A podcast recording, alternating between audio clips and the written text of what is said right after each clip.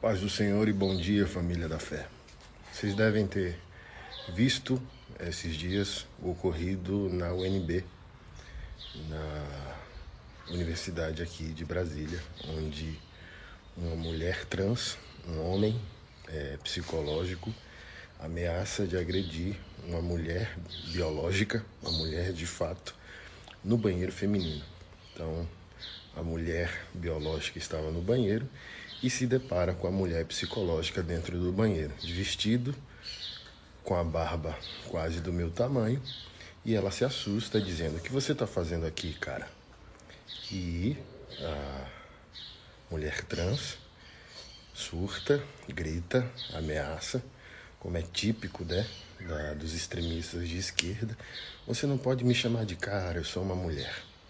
A verdade ela já não é mais objetiva, então imagina sua filha em ambientes públicos, numa escola, uh, quem sabe numa igreja inclusiva, né? Uh, numa universidade e ela se depara com uma pessoa com barba, mesmo com vestido, e ela não pode pressupor que aquela pessoa anatomicamente masculina é uma mulher no seu campo imaginário. Ao racismo. Cara, mas você, você é um cara. Eu não sou um cara! Não tem nada que me impeça de meter a mão na tua cara. Você vai? Você vai? Você vai? Licença. Garota! Você me respeite! Me respeite! Garota! Me respeita! Me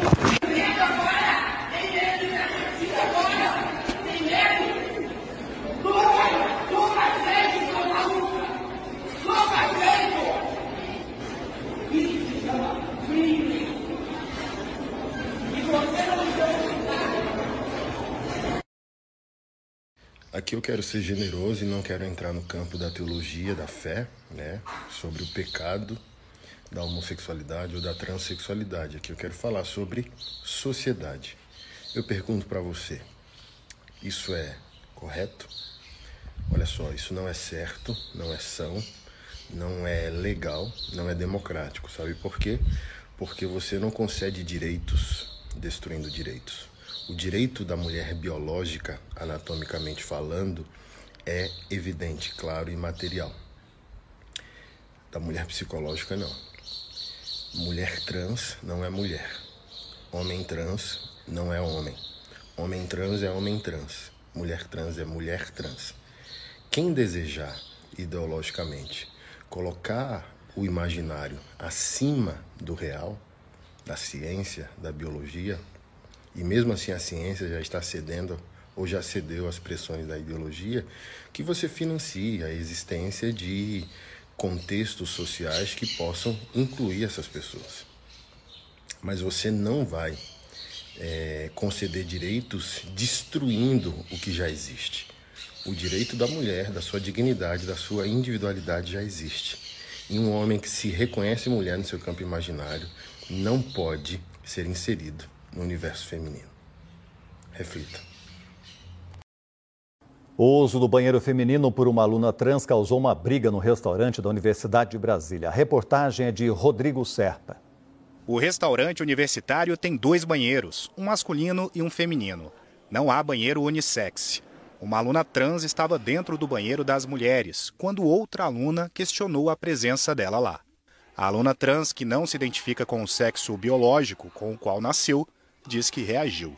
Era por volta de uma e meia da tarde de quarta e o restaurante estava cheio. Alunos filmaram uma parte da briga, que se estendeu para o saguão.